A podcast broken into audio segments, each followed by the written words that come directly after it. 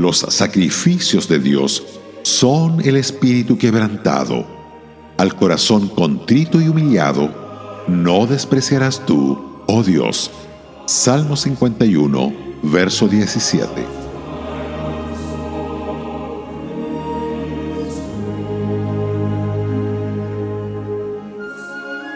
No hay nada más hermoso en la creación espiritual de Dios que un creyente que demuestra un genuino espíritu de quebrantamiento.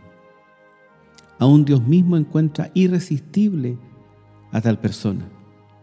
Santiago capítulo 4 verso 6 nos dice que Dios puede resistir al soberbio y orgulloso, pero no al quebrantado y humilde. En nuestra condición natural, ninguno de nosotros está quebrantado. Somos como un potro salvaje, rebelde, obstinado e impetuoso resistimos al freno, las bridas y la silla de la voluntad de Dios. Rehusamos ser enjaezados deseando ir por nuestro propio camino. Mientras permanecemos sin quebrantarnos, no somos aptos para el servicio. La conversión es como el comienzo del proceso del quebrantamiento. El pecador penitente puede decir, el corazón más orgulloso que jamás latió ha sido sojuzgado en mí. La voluntad más salvaje que alguna vez surgió para burlarse de tu causa o auxiliar a tus enemigos, es sofocado mi Dios por ti. En la conversión tomamos sobre nosotros el yugo de Cristo. Pero es posible ser creyente y no obstante comportarse a veces de manera muy parecida a la de un potro indomado que desea vagar por la distancia a su agrado.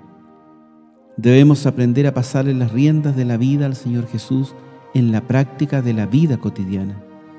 Hemos de someternos a sus tratos en nuestra vida sin dar coces, saltar o relinchar. Tenemos que decir, su camino es mejor. Cesemos de planear inútilmente y dejemos el gobierno de nuestra vida a Él necesitamos practicar el quebrantamiento, no solo hacia Dios, sino también hacia nuestro prójimo.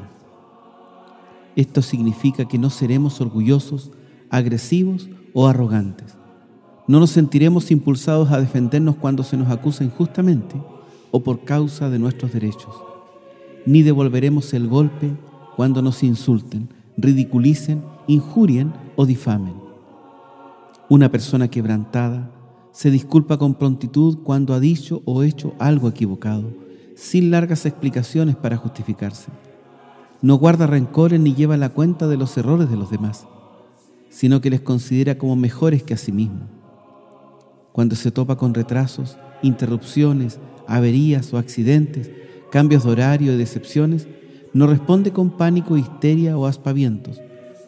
Manifiesta aplomo y ecuanimidad en las crisis de la vida. Si un matrimonio está verdaderamente quebrantado, nunca necesitará recurrir al divorcio. Los padres e hijos quebrantados nunca experimentan la brecha generacional. Los vecinos quebrantados nunca necesitan erigir cercas. Las iglesias con personas que han aprendido el camino del quebrantamiento experimentan un avivamiento continuo. Cuando venimos a la cena del Señor y escuchamos las palabras del Salvador, esto es mi cuerpo que por vosotros es partido, la única respuesta adecuada es, esta es mi vida, Señor Jesús, quebrantada por ti.